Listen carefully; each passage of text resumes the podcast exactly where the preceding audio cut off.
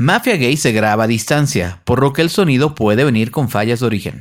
Hola, soy Enrique Torremolina. Y yo soy José Razúñiga. Bienvenidas, bienvenidos, bienvenidas a Mafia Gay, un audio show donde platicamos con personas de la comunidad LGBT sobre su historia y su carrera. Así que vamos a conocer a nuestra invitada de hoy. Jessica Marjan es mujer trans, otomí, feminista, asesora jurídica y fundadora de la red de juventudes trans. Hoy en Mafia Gay, no ser la mujer que el mundo esperaba. Hola Jessica, ¿cómo estás? Bienvenida. Hola, muchas, muchas gracias por esta invitación y sobre todo qué gusto estar aquí en Mafia Gay. Bienvenida. Bienvenida. Oye, cuéntanos, vamos a empezar desde tus inicios. Este, ¿cómo eras de niña? ¿Dónde creciste? ¿Cuál es, cómo fue tu infancia? Wow, ok. Esa, esa pregunta. Recuerdo una vez que para empezar a narrar mi historia necesariamente tengo que generar casi casi una advertencia, ¿no? Bien, bien dicen que soy la que soy y no estoy muy lejos de la que fui, porque justo em, cuando narramos las experiencias trans en la infancia, siempre viene la pregunta, ¿y antes quién fui? ¿No? Y esta pregunta es muy interesante porque eh, he llegado a la conclusión de que cada persona se narra como vivió su propia vida y porque cada persona es dueña de su propia historia. Y me permito siempre jugar entre narrarme como el niño que me dijeron que era, pero también como la niña que me revelaba ser, ¿no? Entonces, siempre había una, siempre hay como esa dualidad que abrazo, incluso a veces meto niñe porque me recuerdo como niñe. Bueno, pues, pues yo nací eh, un 22 de septiembre de 1992, actualmente pues tengo 28 años. En ese entonces eh, es muy curioso porque ¿qué pasó en ese año? Bueno, pues se encontraron el del cuerpo de Marshall P. Johnson, Nueva York. Ese año también eh, Movimiento Zapatista se levantó en armas. Ese año lo, tal vez no lo recuerdo, pero lo he ido monitoreando en la historia. Y mi familia básicamente recibía a lo que era el primer nieto, ¿no? Entonces, mi mamá es la más grande de seis hermanos, hermanas, y todos y todas eh, son originarios de la comunidad ñañú en Hidalgo, ahí en un municipio que se llama Nicolás Flores y particularmente de un pueblo que se llama Pijay, que en otomí significa tierra donde espantan. Y sí espantan. en una situación como pues muchas familias de aquí de México, donde pues hay que buscar mejores oportunidades, donde hay que trascender pues básicamente allá lo único que podías dedicarte era al campo, em, a sembrar y vender lo que sembrabas, pero pues no había mayor oportunidades. Mi abuelita se tuvo que venir muy chica de, de Pijay y junto con mis tíos pues había una como un vaivén, un, un vaivén, ¿no? Pienso que a veces pensamos que somos estables o nuestras historias son estables, pero creo que mi abuela hacía un vaivén entre la ciudad y entre ir a Pijay, ¿no? Cuando podíamos era fugarnos de ir, fugarnos para ir a Pijay y regresar para cuando había tener que hacer cosas en la ciudad, que era como pues ir a la escuela, como tener, está, está seis horas en camión, siete a veces, no es algo donde llegues en avión ni nada, tienes que tomar tres camiones. Y básicamente yo crecí en ese vaivén entre la Sierra de Hidalgo, la, Sierra Gorda y la Sierra del Valle del Mezquital. Mi infancia fue, fue peculiar porque al tener esta primera expectativa de ser el varón, pues obviamente tanto tíos o tías, pues mm, me veían bajo los ojos de lo que significaba ser un hombre, ¿no? Y las frases desde la infancia fue camina como hombre, habla como hombre, defiéndete como hombre, eh, así, como hombre, ¿no? Eso, eso me quedó muy marcado, el, el hazlo como hombre. Y particularmente me acuerdo que esa frase siempre se acompañaba por la defensa de mi abuela o la intervención de mi madre o la intervención de mi tía, pero particularmente de mi abuela, diciendo, tú déjalo chinga, ¿no? Entonces siempre era como un, bueno, si él quiere así, déjalo ya, chinga, ya no puede ser nadie como quiere, mi abuela, ¿no? Entonces, mi abuela con su carácter siempre intervenía ante situaciones que buscaban como reforzarme qué significaba ser un hombre. Lloraba, era, una persona que lloraba mucho en la infancia, pero también era una persona que, que desde muy chica me, me di cuenta de mi diferencia a partir de que, pues, me, identificaba con las niñas, ¿no? ¿Esto qué significa? Pues ese sentimiento en el cual te sientes bien entre las mujeres de tu comunidad, de la colonia, em, que te sientes bien entre todas, pues básicamente era algo que a mí me significaba, a mí me llamaba. Y cada vez que, cada vez que yo pensaba cómo quería vivirme, era como una niña. Si yo veía un personaje femenino, seguramente ahí me iba a encontrar y no en el personaje del superhéroe y demás. Si veía un personaje que, por eso los medios de comunicación son tan, importantes, ¿no? Si veía el personaje de una superheroína, pues claro que iba a elegirse Sailor Moon, ¿no? O claro que iba a ser el Power Ranger rosa, ¿no? Entonces era como eh, esa, esa forma en la cual me, detonó la infancia, pues fue muy curiosa. También se atravesaron varias cosas, porque yo creo que las primarias suelen ser muy crueles cuando eres diferente. Y los niños y las niñas suelen como hacerte saber que eres diferente a partir de palabras, no solamente por tu peso, sino en mi, en mi caso también por el color de piel. Y, y porque mi mamá se, se dedicó, se, se ha dedicado mucho tiempo a trabajar en gasolinerías como despachadora. Entonces, muchas de las cosas siempre era como de, ¿tú qué es tu papá? Ah, policía, ¿no? ¿Y qué es tu mamá? Este, secretaria o, o trabaja en gobierno o tal, ¿no? Pero cuando no tenemos referentes de que esos son trabajos dignos y que son trabajos que sacan familias adelante, los trabajos donde la gente vive de propinas, por ejemplo, pues eso también se vuelve muy estigmatizante, ¿no? Incluso recuerdo que un compañero cuando dijo que su mamá era empleada doméstica, eh, todo el mundo dijo, o sea, eso fue como el, ¿qué onda, no? Y esas cosas son, fueron, fueron como muy marcadas, porque vivimos ante expectativas de que justo estas mismas series que nos dan referentes de superhéroes y que tal vez nos espejean de quién queremos ser de grandes.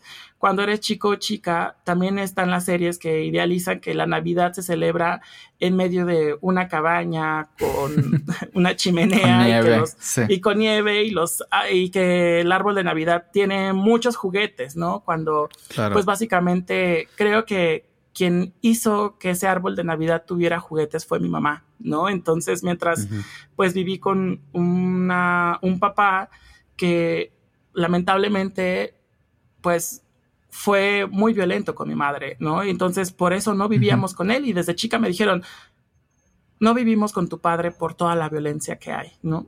Y recuerdo mucho que eso lugar de con esa con esa palabra, o sea, te lo decían así tal cual. Sí, tal cual, me lo explicaban así. No vivimos con tu padre porque tu padre es muy violento. Y eso fue como como algo muy interesante porque creo que fue algo de, de lo cual empecé a ser sensible no solamente a, historias de la violencia, sino porque sabía que mi mamá hacía el mejor esfuerzo por construir un espacio habitable, porque estuviéramos bien, y siempre estaba al cuidado de mi abuela, de mi, familia, y lo que más me gustaba era que ante toda tal vez esta educación que es eh, habla como hombre, tal, mi abuela intervenía, las mujeres intervenían para decirme, tú sé como tú quieras ser, ¿no? Y eso creo que fue uno de los motivantes de, de Y lo, lo que definió mi transición para terminar mi infancia fue la pregunta, ¿qué quieres ser de grande? Porque cuando me decían qué quieres ser de grande, yo, sin saberlo, me respondía una mujer. Oye, y justamente creo que la experiencia LGBT, toda la experiencia de todas las, eh, las palabras que comprenden pues, el acrónimo y esto, eh, son distintas, pero hay algo que, en que creo que todas pueden llegar a ser similares, que es un día descubrimos la palabra correcta para identificar qué es lo que somos. No, un día decimos, un día casi como de diccionario, dices como, ah, ok, esto soy. O sea, ¿en qué momento tú tuviste la información y las palabras correctas para decir que eres trans? Me encanta esa, porque eh, básicamente fue muy, fue muy difícil porque siempre llega la, primero la palabra a joto, puto, maricón, este, las niñas van allá, eh, eh, no te formes aquí. Eh. Siento que, hay cosas que te hacen saber que tú no eres como de la norma, ¿no? Y por eso hablaba un poco de como de la crueldad en los espacios educativos y que muchas veces eso la paga por los mismos profesores, ¿no? O profesoras. Y en ese sentido, yo me acuerdo que siempre encontré una fuga, o sea, siempre encontré una fuga ante toda la violencia, ¿no? Si, si había como... Em, como esto yo, yo misma me creaba un juego o yo misma aprendía como a escabullirme entre las cosas en el recreo y jugar a la cuerda o yo misma me, me, me escabullía con las mismas niñas a jugar cosas que los otros niños no querían jugar, ¿no? Entonces siempre encontraba una fuga. Cuando llegué a la preparatoria fue como una cuestión muy interesante porque yo yo ya había trascendido, o sea, cambió mi cuerpo. Yo decía, ¿qué es esto? ¿Por qué crece barba?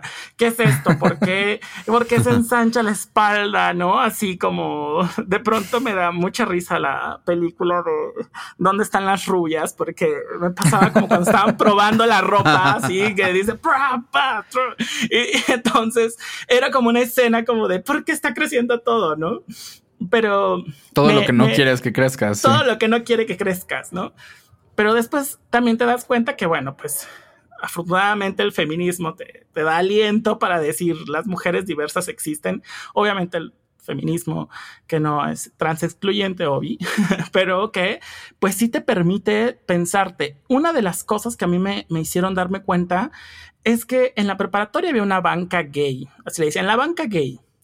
Y entonces, si ustedes buscan en YouTube Vallejotas, ahí está un video de cuál era la banca gay del CCH Vallejo, que es este 100% vamos a buscarlo. ahí salgo bailando coreografías de jeans con mis compañeros de lugar de estar en las clases de la preparatoria. Ok. Y no me avergüenzo, me, enorgullezco porque me enseñaron más. Y fue ahí donde, entre las Vallejotas, pues bailaban coreografías, había diversidades. Y me acuerdo que había una amiga que, que es una intensa igual que yo, que se llama Miranda, la cual fue mi primer como espejo después de esta película de Mi vida en rosa y después de, de esta como referencia de Maritere que me contaba mi mamá.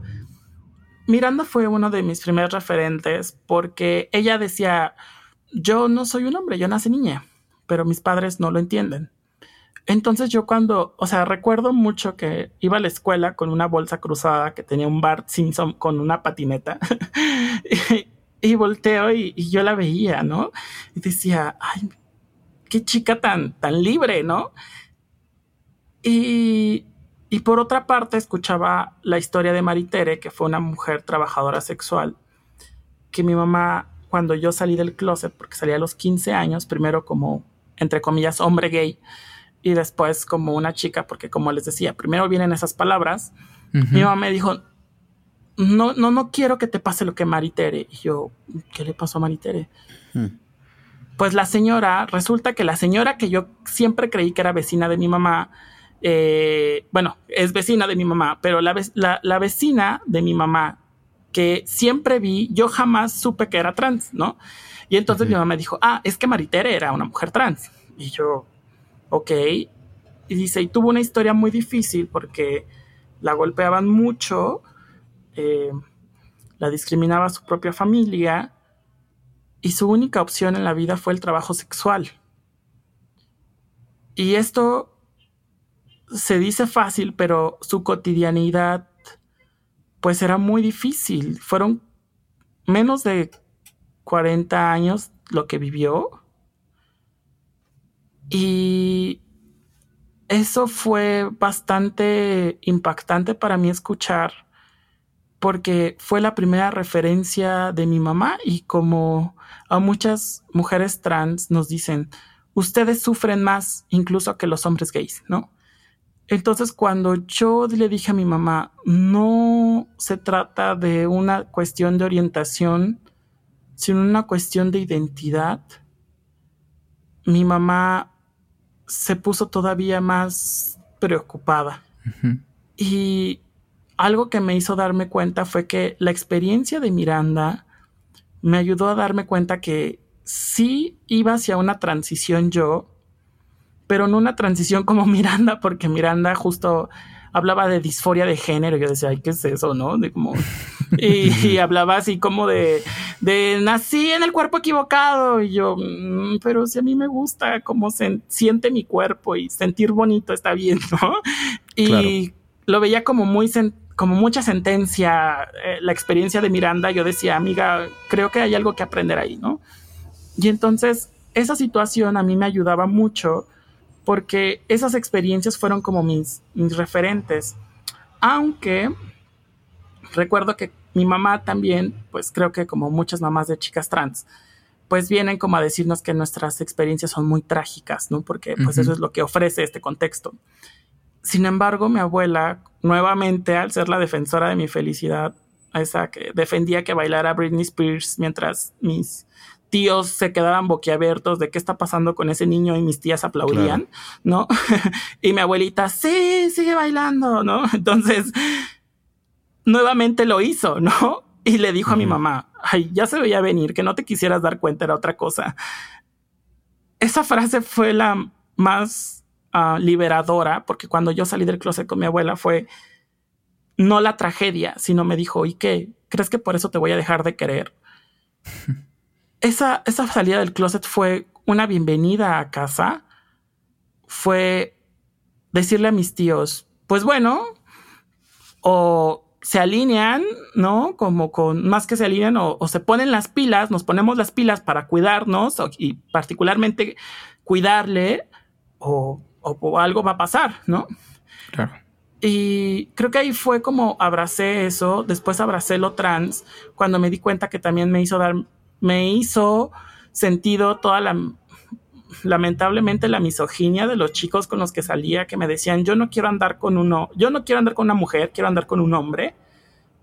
Y que antes de decirme, oye, mm, ¿consideras que lo tuyo es una cuestión de identidad o de orientación? No, eso no veía, sino su frase era esa, yo no quiero andar con una mujer, yo quiero andar con un hombre. Y eso me hizo darme cuenta de que no necesariamente eso me hizo darme cuenta que yo era mujer, sino eso me hizo darme cuenta que había misoginia y después hubo un taller muy, muy bonito en el CCH donde decían, a ver, ¿con qué te identificas? Y de ahí viene como un juego que, me gusta, que, que, me siento una inventada porque eh, lo hice con Pepe y Teo cuando me invitaron, que es el de orientación y te tocas el corazón, ¿no? Identidad y te tocas la cabeza. Expresión y bailas con tu ropa, ¿no? Sexo y pues te pones las manos en los genitales, ¿no? Eh, porque pues ni modo que te las pongas en los cromosomas. Em, claro. y también pues identidad, género, pues como todo, ¿no? Alrededor.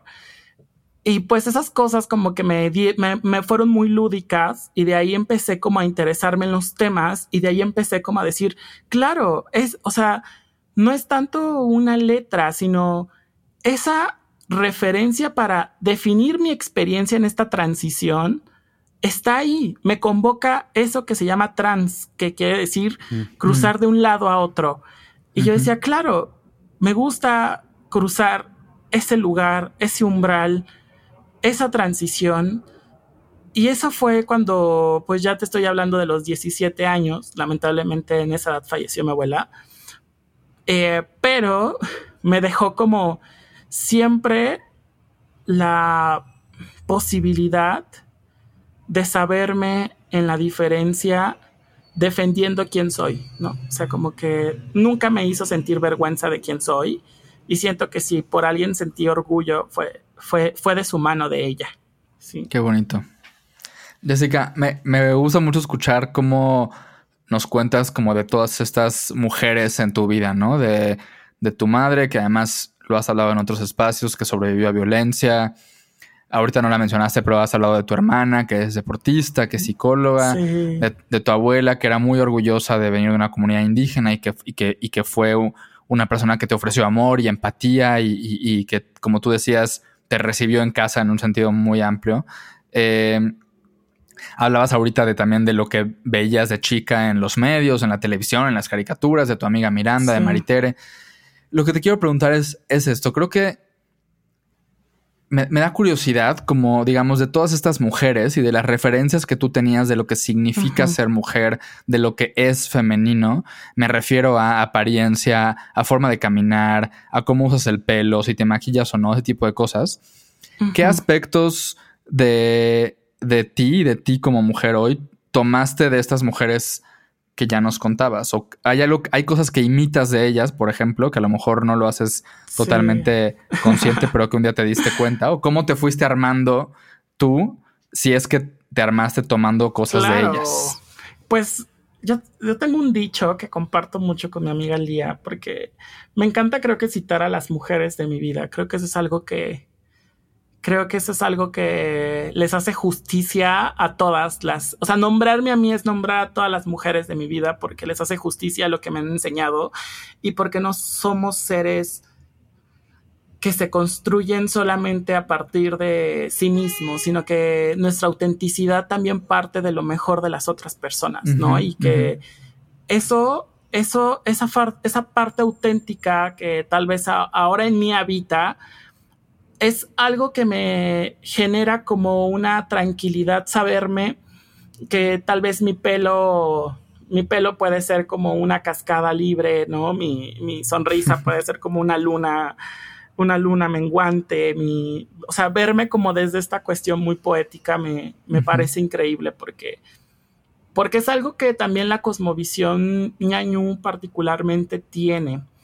Por ejemplo, una de las cosas que tiene la cosmovisión ñañú es que la palabra trans, si bien no existía, existe la palabra doku. Doku significa ella que fue él o él que fue ella. Mm. Y eso, eso ya existía antes de la colonización. Em, Nuhu, por ejemplo, es renacer.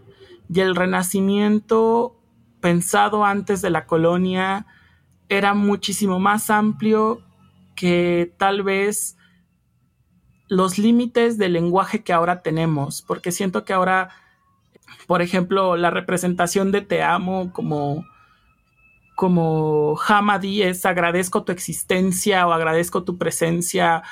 Eh, y, y Hamadi también es gracias. Entonces es como.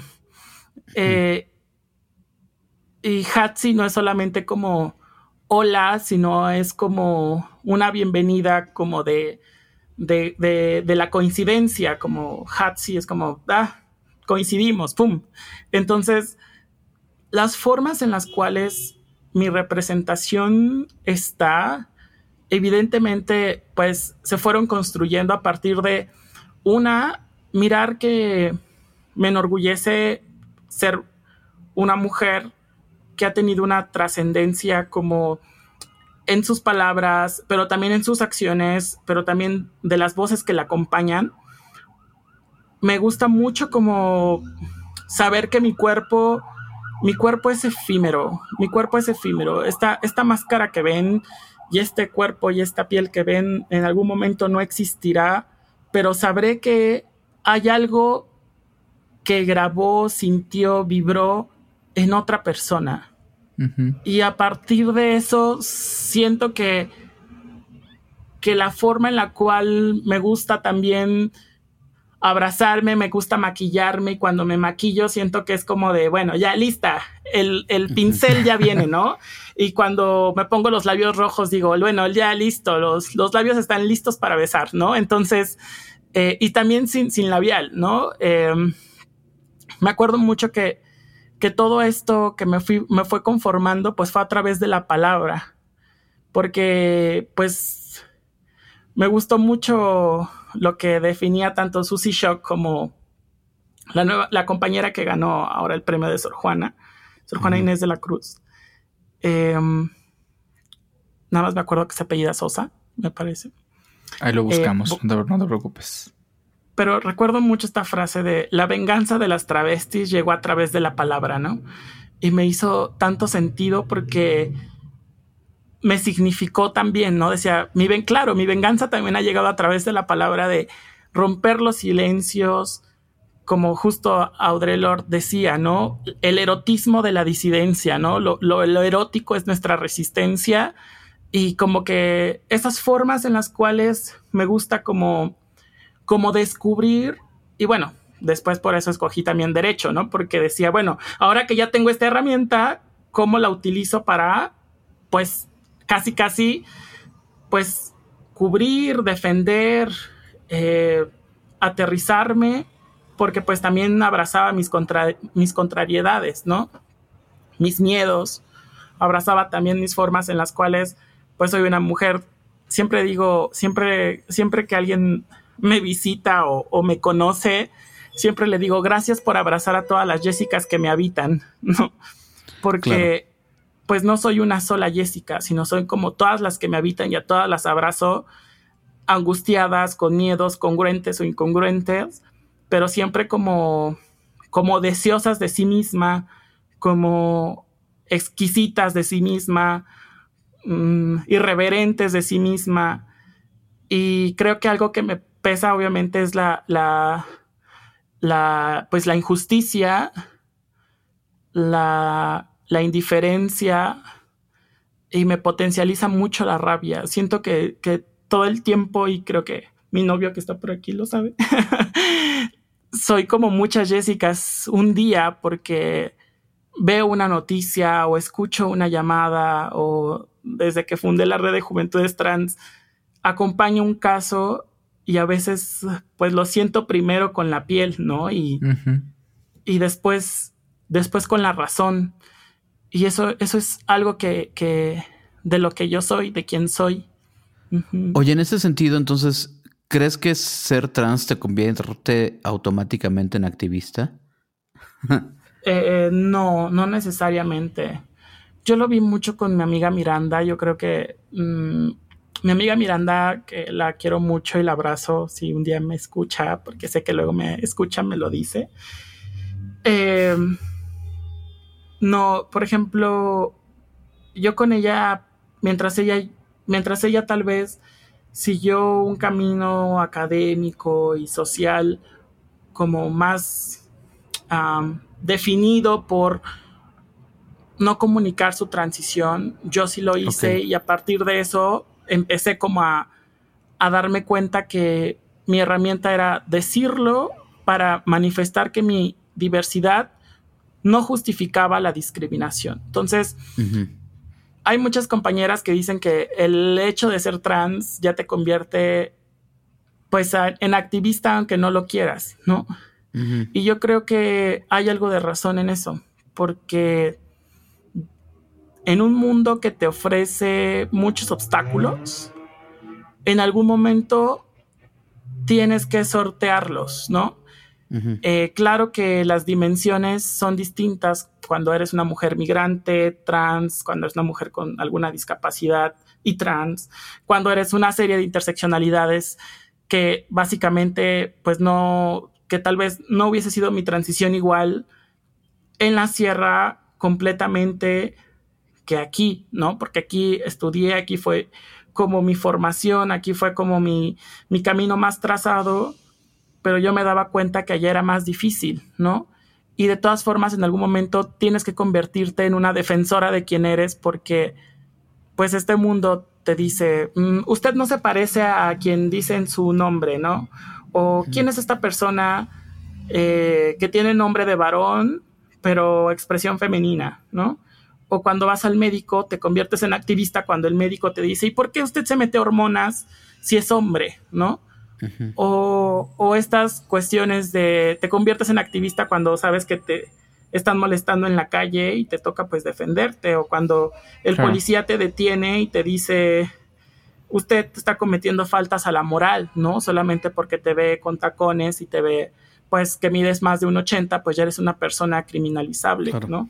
Entonces son esas cosas en las que te convierten en activista. Yo creo que no necesariamente per se eres activista solamente por ser trans, sino que la experiencia trans misma te convierte en una defensora de derechos humanos desde tu habitar, desde tu cotidianidad, ¿no? Y sobre todo, eh, pues yo aprecio y valoro mucho a cada compañera que se asume como tal e incluso a las que no se asumen como tal, porque sé que aunque no lo hagan, eh, sé lo que vivimos incluso hasta para ir al baño, ¿no? Este sentimiento de persecución que pocas veces se habla, ¿no? De que algo tan privado se convierte en un tema de interés público cuando todas las miradas están a ti solamente para saber a qué baño entras y casi casi cómo suena el chorro o si de chorro de pipí si haces de pie o, sentada. La violencia contra personas trans, sobre todo mujeres trans, es un problema muy grave en América Latina. México y Brasil están entre los países con más asesinatos por transfobia en todo el mundo y la esperanza de vida de las mujeres trans en nuestra región es de 35 años de edad en promedio. Jessica, nos adivinaste la siguiente pregunta, que es, es justo sobre, sobre el baño. A ver, los, baños públicos son uno de los temas más polémicos alrededor, de las personas trans. También es uno de los temas, a mí me impresiona, que es lo que mucha gente, creo que mucha gente que no conoce a personas trans, es lo primero que conectan con personas trans. Y tú y una amiga vivieron una experiencia de discriminación en un baño en un centro comercial en Ciudad de México. Yo recuerdo que como me enteré, además de pensar que quedé la fregada, porque ya te conocía, también pensé, esto de alguna manera le pasó a la persona indicada. Y me refiero a que le pasó a una persona, eres tú, que sabe qué hacer ante esto y que está dispuesta a que esto tenga consecuencias y que no quede solo en una anécdota desagradable y en una cifra más de discriminación. ¿Puedes brevemente contarnos qué, qué pasó ese día y por qué se convirtió en un caso tan paradigmático para las personas trans en, México? Claro, pues em, fue creo que uno de los temas más fuertes de mi vida porque justo el 25 de noviembre, que su simbolismo pues nos remonta que es el día de eliminación contra las violencias hacia las mujeres, en el 2015 fuimos a un acto al Ángel de la Independencia, mi compañera Alesa Flores, que lamentablemente fue asesinada eh, un año después, y Lía García, eh, otro compañero y yo. En ese momento, Lía, Lía eh, nos dice, necesito ir a esta plaza ubicada en Reforma 222. Nos sentíamos seguras, caminábamos, era una tarde tranquila, eh, estábamos muy emocionadas porque nos habíamos unido a un meeting feminista, nos tomamos fotos sobre ni una asesinada más. Era un día de muy simbólico. Mientras Lía y Alesa, yo y Rogelio caminábamos hacia la plaza, nos decidimos dividir. Mientras Alesa y yo fuimos al baño, eh, Lía y Rogelio fueron al centro de telefonía en el que estaban. Ok, nos dividimos, subimos las escaleras eléctricas y en esa plaza los baños están en donde venden la comida, del área de comida rápida. Eh, todavía recuerdo que en ese momento yo no sospechaba nada, pues estar con mis amigas y particularmente estar con Alesa, pues era una maestra para mí y una amiga y una hermana. Entonces, pues yo estaba en el pleno gozo de, de platicar lo que la vida nos, la vida nos ponía, pero lo podíamos enfrentar. Me acuerdo que platicábamos de nosotras, platicábamos incluso de los tatuajes de Alesa, platicábamos de que Alesa, pues, ese día se había puesto una minifalda y se veía increíble. Y en un momento a otro, esa conversación sobre nosotras y nuestro devenir cambió cuando empezamos a escuchar radios del personal de seguridad. Y en ese momento, antes de entrar al baño y dar la vuelta y poner la mano para abrir la puerta, nos dicen, ustedes no pueden entrar ahí. Y yo me quedé pensando, ¿qué pasa, no?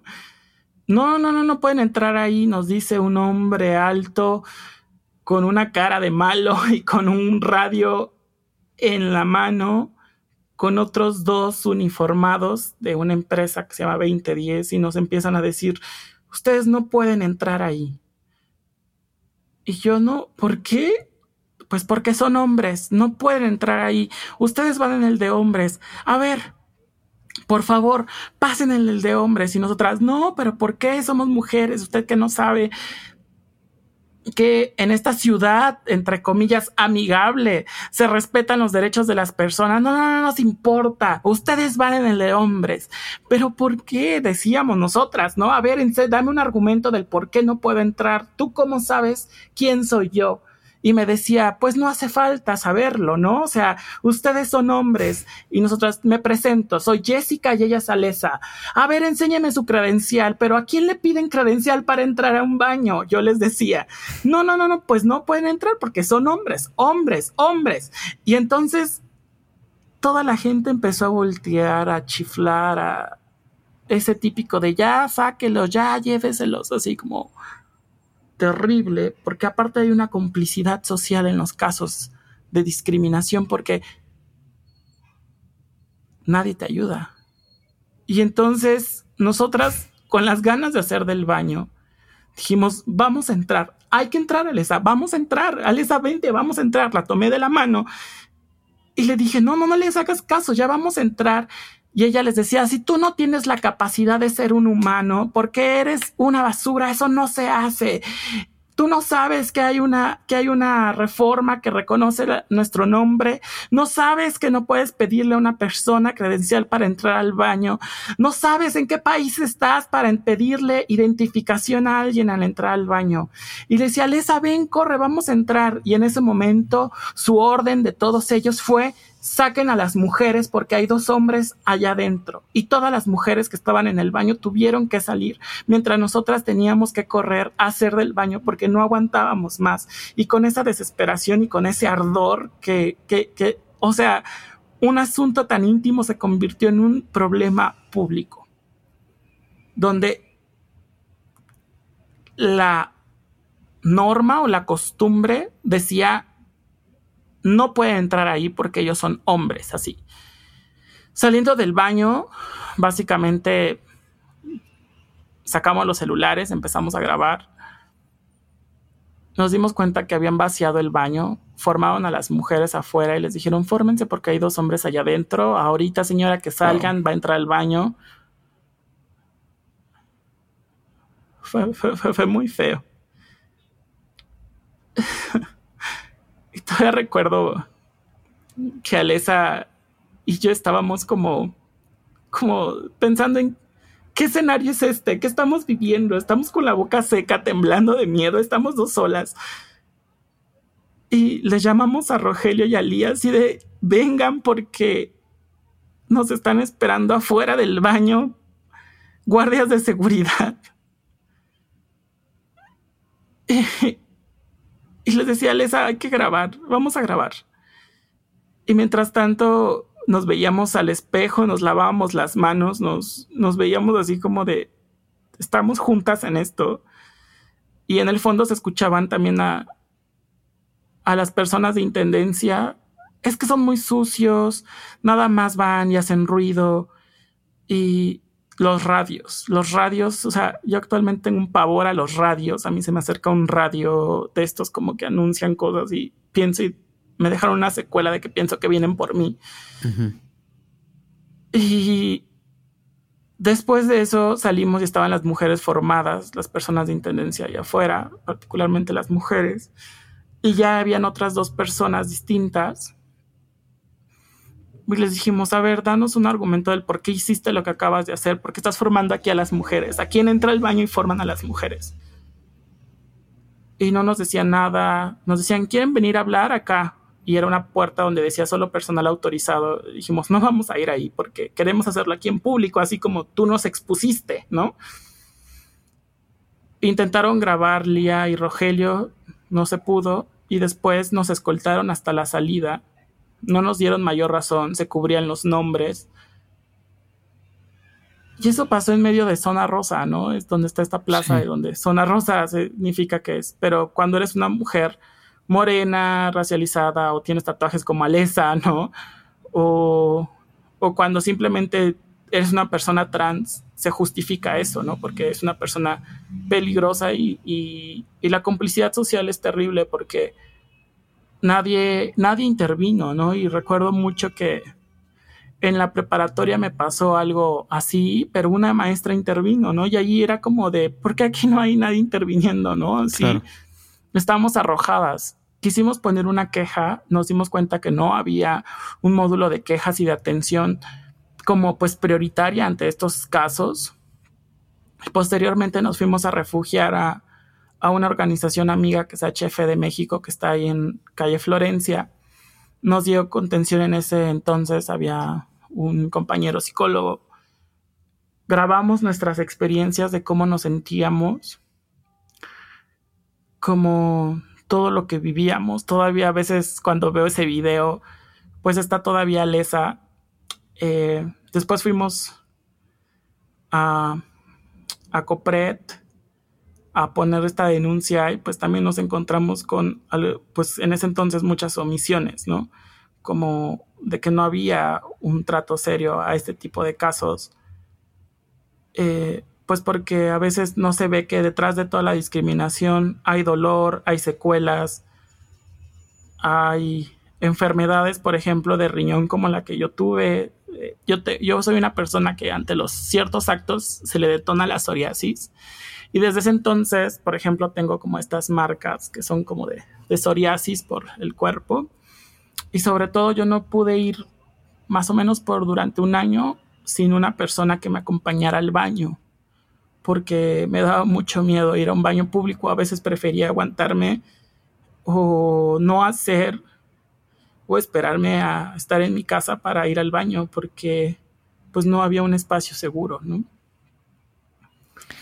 Eso. Eh, a partir de todo esto, creo que lo has dicho, que tu meta es construir un mundo más habitable para las personas trans. Eh, con toda esta experiencia, ¿el mundo de hoy es más habitable para ti que, hace, que el de hace 28 años? ¿O todavía no estamos ahí? ¿O dónde estamos? Pues justo eh, me gustaría pasar un poco a la parte que decía este Enrique de, qué, se, se, hizo después de esto. Ah, porque, porque después de esto, evidentemente había una necesidad de justicia. Porque era muy común cuando empezamos a ver otros casos de que las personas trans, por ejemplo, había una nota de corren a mujer trans del baño de tal lugar o no dejan entrar una persona trans a tal antro, incluso LGBT, porque no saben a qué baño va a ir. O mm.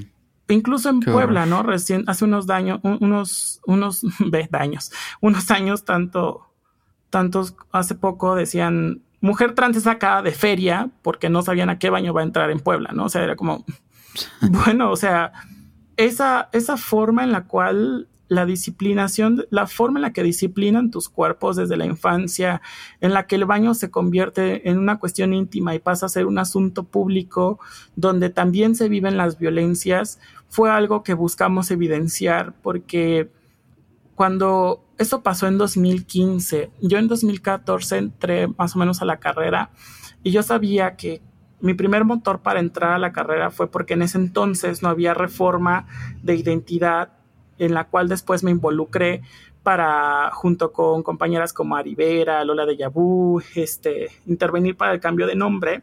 Y cuando después se logra esto, viene la declaración ahí con Miguel Ángel Mancera de Ciudad Amigable. Que nos dimos cuenta que era pues un washing, ¿no? No había como realmente una pues, una serie de acciones y medidas afirmativas que evidenciaran cuáles eran las necesidades específicas. Y me gusta mucho como decir que cuando hablamos de derechos hablamos de deudas históricas y hablamos de dolores. Todo lo que pasa en la discriminación, detrás de ese de eso hay un dolor, o sea, que las personas servidoras públicas si no ven todo lo que duele, no están conscientes de todo lo que se vive. Y entonces esas cuestiones, por ejemplo, como lo que me sucedió, claro que iban de la mano con construir ese mundo más habitable. Y ese mundo más habitable evidentemente exigía reparación, porque todo el mundo en ese entonces pues decía, todavía no estaba esta cifra de la Comisión Interamericana de Derechos Humanos, pero ya se venía dando de que la urgencia ante los transfeminicidios, ¿no? Y yo decía, bueno, todo el mundo dice que las mujeres trans nos asesinan más, y está esta cifra de México es el segundo lugar en crímenes de odio hacia personas trans. Pero después de esa cifra que hay, ¿por qué nadie está haciendo nada? O sea, me quedaba pensando de por qué nos quedamos rezando esa cifra y decimos qué estamos haciendo para reparar, ¿no? O sea, ¿qué estamos haciendo para, para frenar esto? Y entonces en ese, en ese momento toqué muchas puertas. 2016 eh, asesinan a Lesa Flores algo que seguimos buscando, justicia. Y fue como un duelo terrible. En Copret no nos dieron carpetazo en ese entonces. Y jamás hubo una reparación del daño que era lo que yo buscaba.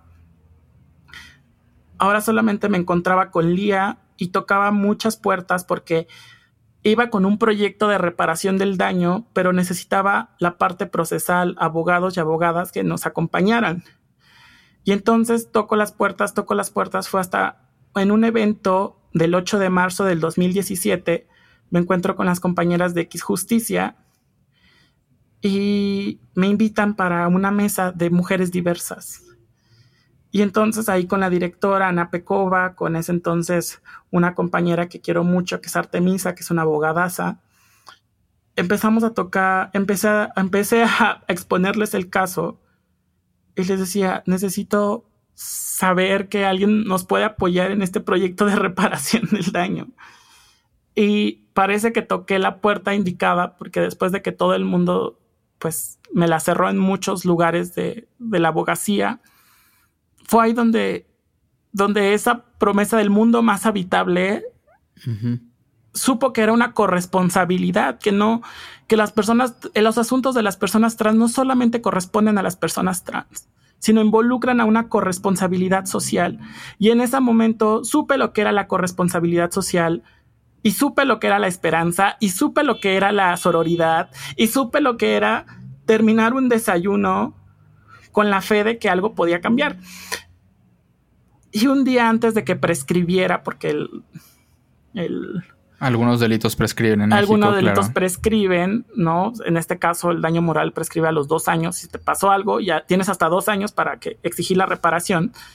Pues un día antes metimos la demanda por daño moral, lo cual era una carta a Santa Claus porque lo pensamos desde un litigio estratégico para que se ajustara a los estándares internacionales más amplios. Y esto decía que la garantía de reparación tiene que ver con medidas de no repetición, tiene que ver con generar un estándar dentro de lo judicial para poder medir los impactos de la discriminación en los juzgados y medir las consecuencias de la discriminación en la sociedad, en los cuerpos, en las vidas.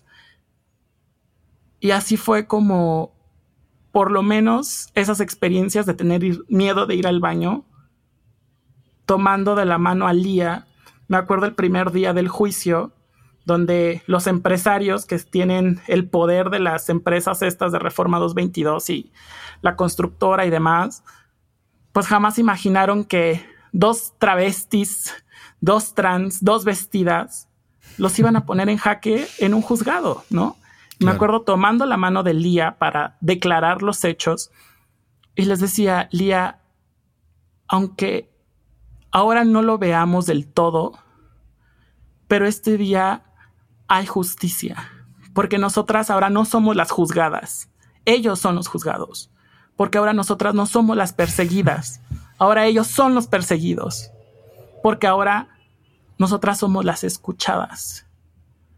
Eso es un primer acto de justicia, el que nosotras vengamos aquí sin miedo a ser detenidas, sino al contrario.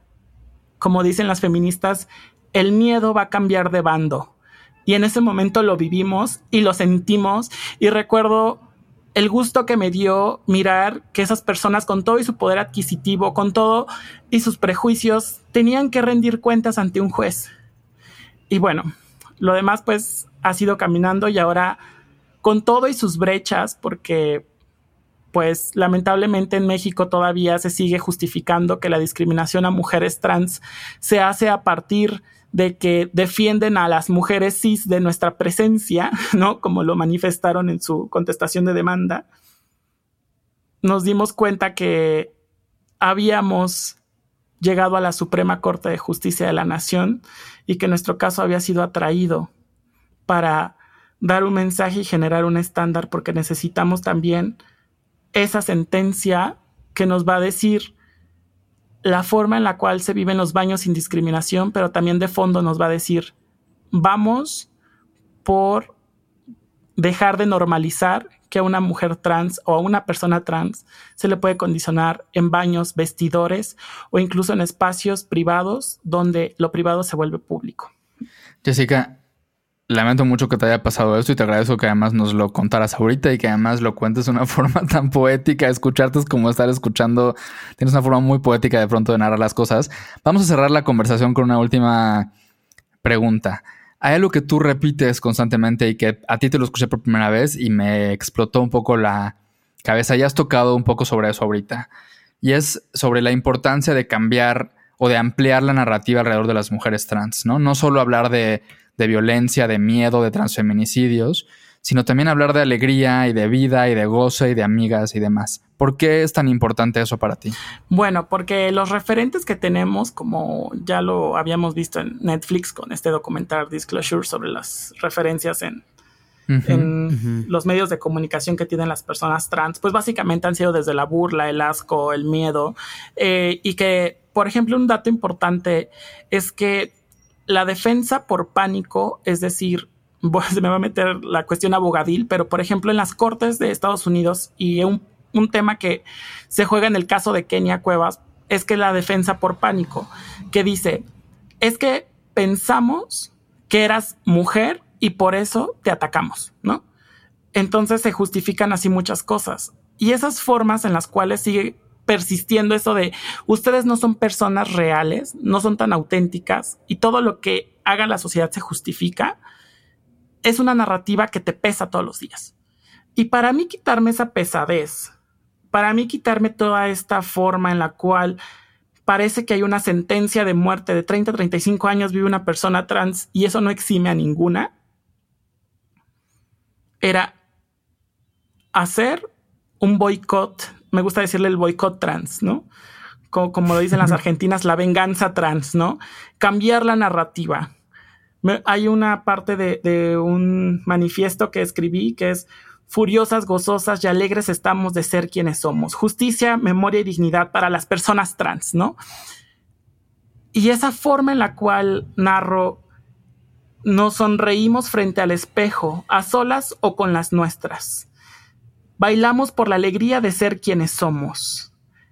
Descalzas o en tacones. Esa forma en la cual podemos hacer una revancha a la narrativa de muerte es potente. Una revancha a la narrativa clasista, racista es potente. Una revancha y un contraataque me parece algo alivianador y recuerdo mucho que también en mi propia historia de vida, porque me acuerdo mucho de que a quienes, por ejemplo, crecimos en, ciertos hogares, es de, es que siempre te hizo falta algo. Y entonces me acuerdo que en mi caso mi mamá pues se sentía mal, como de, es que a ti siempre, es que me sentía mal porque te hacía falta un padre, ¿no? Así decía mi mamá. Y cuando llegué cuando llegué a grande, decía, no, no me hizo falta un padre. A él le hizo falta una hija como yo. Y siento que eso es la cambiar la narrativa del mundo. Totalmente. Oye, Jessica, por desgracia se nos termina el tiempo, eh, pero muchísimas gracias por haber estado con nosotros y nos quedamos con muchas cosas que queremos platicar, entonces esperamos en el futuro seguir la conversación porque definitivamente creo que puede ser nuestra primera invitada que repitamos. sí, porque de repente dije, hay tantas cosas que queremos hablar, pero bueno, pues el tiempo, el tiempo en el espacio tiene un límite. Eh, ¿Dónde puede seguirte nuestra audiencia? ¿Dónde te pueden leer? ¿Dónde se pueden poner en contacto contigo? Eh, Red, eh, Red de Juventudes Trans México es el proyecto que fundé y Jessica Marjan en Twitter y en Facebook. Buenísimo. Pues Jessica Marian, muchísimas gracias por acompañarnos hoy en Mafia Gay. De verdad esperamos que podamos repetir. Muchas, muchas gracias por abrirte hoy con nosotros así. Gracias. Eh, y me gustaría dejar una última frase que me gusta definir a las personas trans como la metáfora de lo posible. Así que encontremos nuestras metáforas. Bye. Hagamos eso. Muchas gracias, Jess. Yo soy Enrique Torremolina. Yo soy José Razóñega, gracias a nuestro productor Fernando Cisniega. Esto fue Mafia Gay. Adiosito.